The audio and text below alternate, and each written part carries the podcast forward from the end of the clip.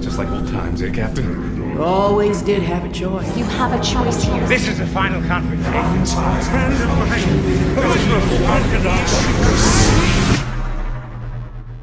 Do you even know who you are?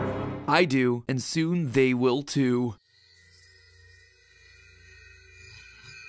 Hello, Internet! Welcome to Game Theory, the show that's officially decided that a multi choice YouTube series is, in fact, a video game. That's right! Today we're talking about the wibbly wobbly, timey wimey story of In Space with Markiplier, the follow up to Mark's first YouTube original, A Heist with Markiplier. Both projects have you teaming up with Mark to navigate through a choose your own adventure style quest. Of course, things don't go as planned, and the resulting chaos has you whip panning your way through a sea of interesting places and people. You gotta separate your bones from your meat, otherwise, you're gonna get chaos. I, I mean, the man has a great point there. You do have to separate the bones from the meat. And in outer space, things get even more interesting. Engines are looking good, Captain. Really, the supporting cast for this thing is out of this world. Chef's kiss, mwah, 10 out of 10. Speaking of things that are out of this world, seamless segue for the win, as you might expect from anything sci fi, In Space doesn't just mess with branching pathways, but also with time loops, wormholes, and the multiverse. All concepts that boil down to one thing lore.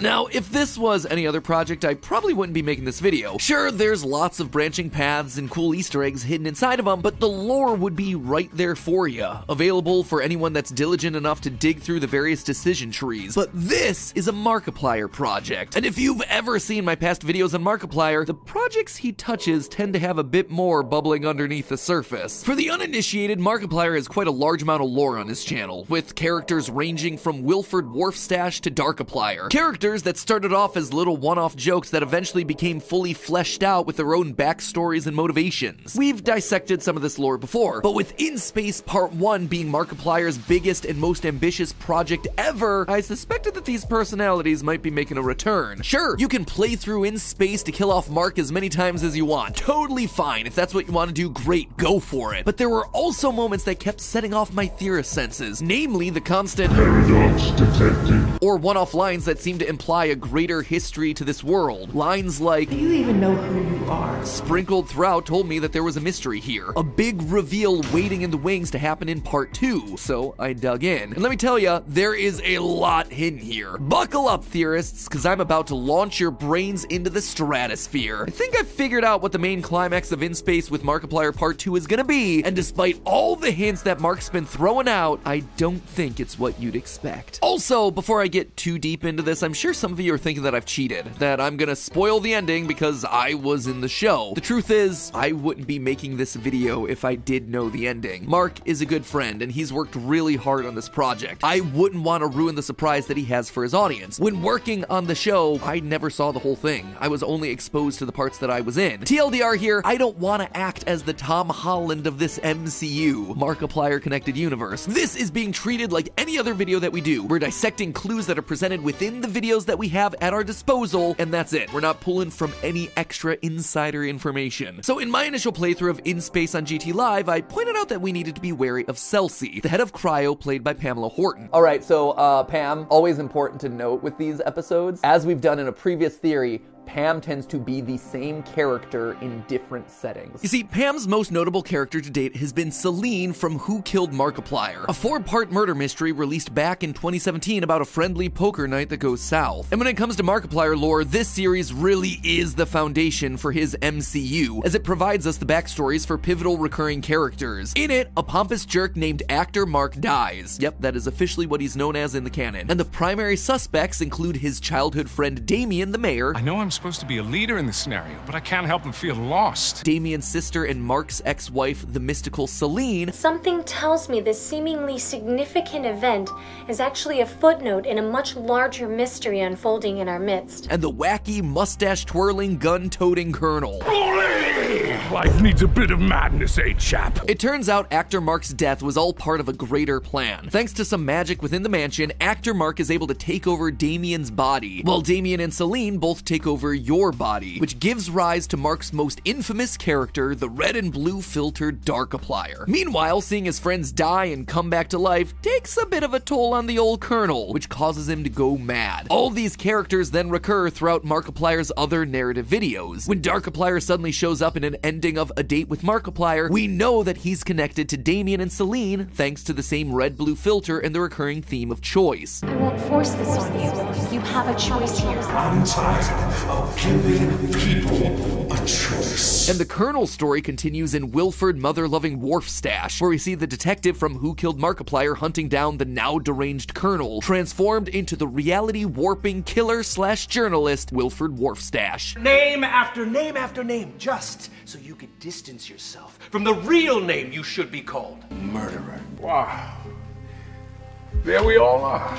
How the hell did you do that? So, when In Space features a surprise appearance by Wilford boogieing down to 70s music wearing largely the same outfit he was wearing in Mother Loving Wharf Stash, you know that these canons are to be somehow connected. Given those connections, I did some digging on Pam's new character, Celsi. Just before the release of In Space Part 1, Mark posted some photos to Instagram showing the credentials for various crew members aboard the ship Bert, Gunther, and of course, Celsi. But did you notice anything different about Celsi's card? All of them have their faces scratched out, but Celsi's, instead of the typical black, is scratched out in white, with a very distinctive blue and red accent. A motif that's been used time and time again whenever Darkiplier is kicking around. You also very obviously have a name connection. Celsi, Celine, very similar. So could these two actually be the same character? Could Celsi in this new series actually be the seer Celine from Who Killed Markiplier? The answer is, surprisingly, no. Mark has definitely put some parallels in there, but I couldn't find a linchpin to say that the two were definitely one and the same. So why put in a red herring like that? Well, just because Celsi isn't Celine doesn't mean that Celine isn't aboard the ship. During In Space, if you choose to fire all weapons at the wormhole, Mark opens a locker that's covered in post-it notes. You've got references to Tiny Box Tim, Wharf Stash, Mark's undying love for the captain, but take a look at the bottom post-it. It says Doreen Celsi connection. Okay, we've talked about Celsi, but then who is Doreen? This one's not super complicated. On our tablet, we have a list of crew members with the name Doreen L. Whitaker on it. Later, when an old woman glitches into reality to offer us some cookies, Mark refers to her as Mrs. Whitaker, so I think it's pretty safe to say that they're one and the same. But what does that have to do with Celsi? Or Celine, for that matter? Well, take a look at Doreen's clothes. The outfit Doreen's wearing is a flowy black dress covered in a celestial pattern, stars, planets, that kind of thing, which is incredibly similar to the dress that was worn by the mystical Celine throughout Who Killed Markiplier. But that's not all. In one of the secret endings, Doreen appears and says some very familiar sounding lines. But that's your choice. You always did have a choice. I won't force this on you. You have a choice here. Celine as a character has always been about choice, talking about giving us a choice or a lack of choice that we have, so it's important that Doreen is saying these exact same things. And finally, Doreen gives us this very important line. So, Mrs. Whitaker, we need you to get in Oh, the no, asteroid. no, I'm not married anymore, young man. A fact that gets repeated a couple times. I told you I'm not married anymore. Why make us so aware of this detail about a seemingly random character? Well, it's designed to point us in the direction of another character we know. The only other main character within the franchise to be divorced, Celine. She was divorced from the actor Mark in Who Killed. In short, Celsi was the logical stepping stone. A hint from Mark to us theorists that Celine was in fact here, just not in the body that we expected her to be in. Not in Celsi, but in Doreen. So Celine is here, and Wharf Stash is definitely here, then where are the other characters from the story? Where are actor Mark, and most importantly of all, Darkiplier? Well, back in May of 2019, Mark released another video as part of his Markiplier connected universe, Damien. This video, if it wasn't obvious, focuses on the character Damien, and the frosty limbo that he and Celine exist in after the events of Who Killed Markiplier. In it, we see Damien going through a looping cycle day after day until his routine is broken by the evil actor Mark. Narcissistic as ever and obsessed with having someone play the villain to his hero. You don't realize this place is a dream, a never-ending starring role as the hero. But what is a hero without a villain? You honestly think that you're the hero in all of this? well, of course I am. In the end, Celine cedes control of Dark Darkiplier to Damien alone so he can get his revenge on actor Mark while she goes to rest. You can't come back from this. It'll change you. Well, he did say he wanted me to be the villain. Maybe he should be more careful with his wishes. Notice the language here, this repeated emphasis on the battle between a hero and a villain. Now look at In Space Part 1. At the start of the story, when we're introduced to our head engineer and primary Mark, he gives us lines that seem to imply that we go way back. Just like old times, eh, Captain? And then later, in the majority of the endings, we're confronted by an old version of Mark, one who again seems to share a long history with us. Friend of mine. Oh, close confidant. I missed our exchanges of conversation. One who apparently has something to apologize for. I'm sorry about a lot of things. And someone who's been waiting a long time to try and stop our apparently evil plans? I can't let you win. This is the final confrontation. Good versus evil. The hero versus the villain. When he succeeds, he tells us that it's time to move on. It's all in the past because I beat you. It's weird. None of this seems to fit. Like, I know that we screwed up the multiverse via our choices as the captain, but it doesn't seem like this is the way that this character would respond. It seems like he's commenting on things that are outside of the story that we were presented. And he is. The thing is, we've seen one character say all of these lines before, repeat all of these same ideas. Friend of mine. Oh, close confidant. Oh, my friend. It's all in the past. But that's all in the past. Good versus evil. The hero versus the villain. But what is a hero without a villain?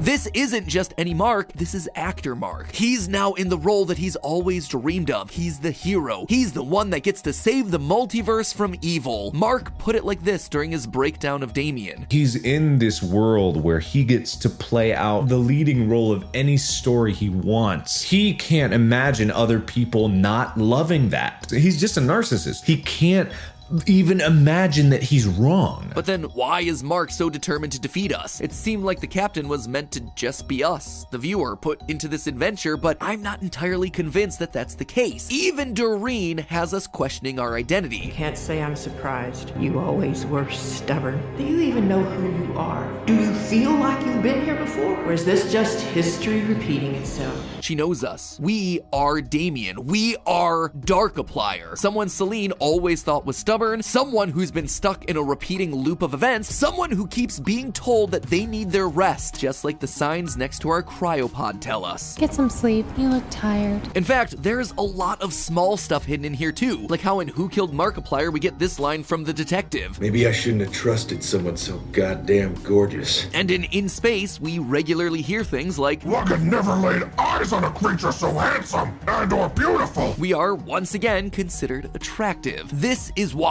despite the fans crying out to see Darkiplier as a part of the series, he's yet to show up. We've been inside his body the whole time. We've been looking through his eyes. It's also why actor Mark is so determined to beat us. Notice what happens during all the endings of part one. We're sent to a place outside the known universe. Be advised, designated location outside known universe. I know. That's the point. A black void with blue lighting. But is it just me or does this look a little bit familiar? Like, say, the black nothingness with blue that we see enveloping Damien in Who Killed Markiplier. Or again, in the ending of the video, Damien. The problem is, we don't remember who we are. On multiple occasions, we have Celine in the body of Doreen trying to jog our memories. It Makes you feel like you've been through all this before. Do you understand, dearie? She's trying to bring Damien to the surface. She's trying to remind him of who he is and what he has to do. And so now, with the universe being rebooted, I believe that's exactly what we're gonna start to see. Damien beginning to remember. Dark Darkiplier becoming who he was meant to be. The reboot means the stage is now set for actor Mark and Dark Darkiplier to have their final showdown. After all these years, they can finally put to rest this quest for revenge that's been keeping them going for so long. Recently, Mark released a teaser for part two full of codes that translated to quote, Seven gods aligned, a key formed from their union. The lock hides in time. Seven gods, you say? Remind me how many characters were in Who Killed Markiplier? Oh yeah, seven. Celine, Damien, Wharfstash, actor Mark, even the detective, the chef, and the butler. The last three of which appear as frame-perfect glitches in the endings of In Space. Basically, what I expect we're building towards is a reunion of all these characters towards the true canon ending of the whole series. An ending that'll put an end to the Darkiplier actor Mark feud, or maybe reverse time back to undo the events of Who Killed Markiplier. That is why we've been getting all these noir themed hints throughout his recent videos. It's a callback to the overall tone and noir moments of Who Killed Markiplier. We're building to the climactic ending of the Markiplier cinematic universe, an ending that leads us back to where it all began. But hey, that's just a theory. A game theory. I'll see you in space on May 2nd.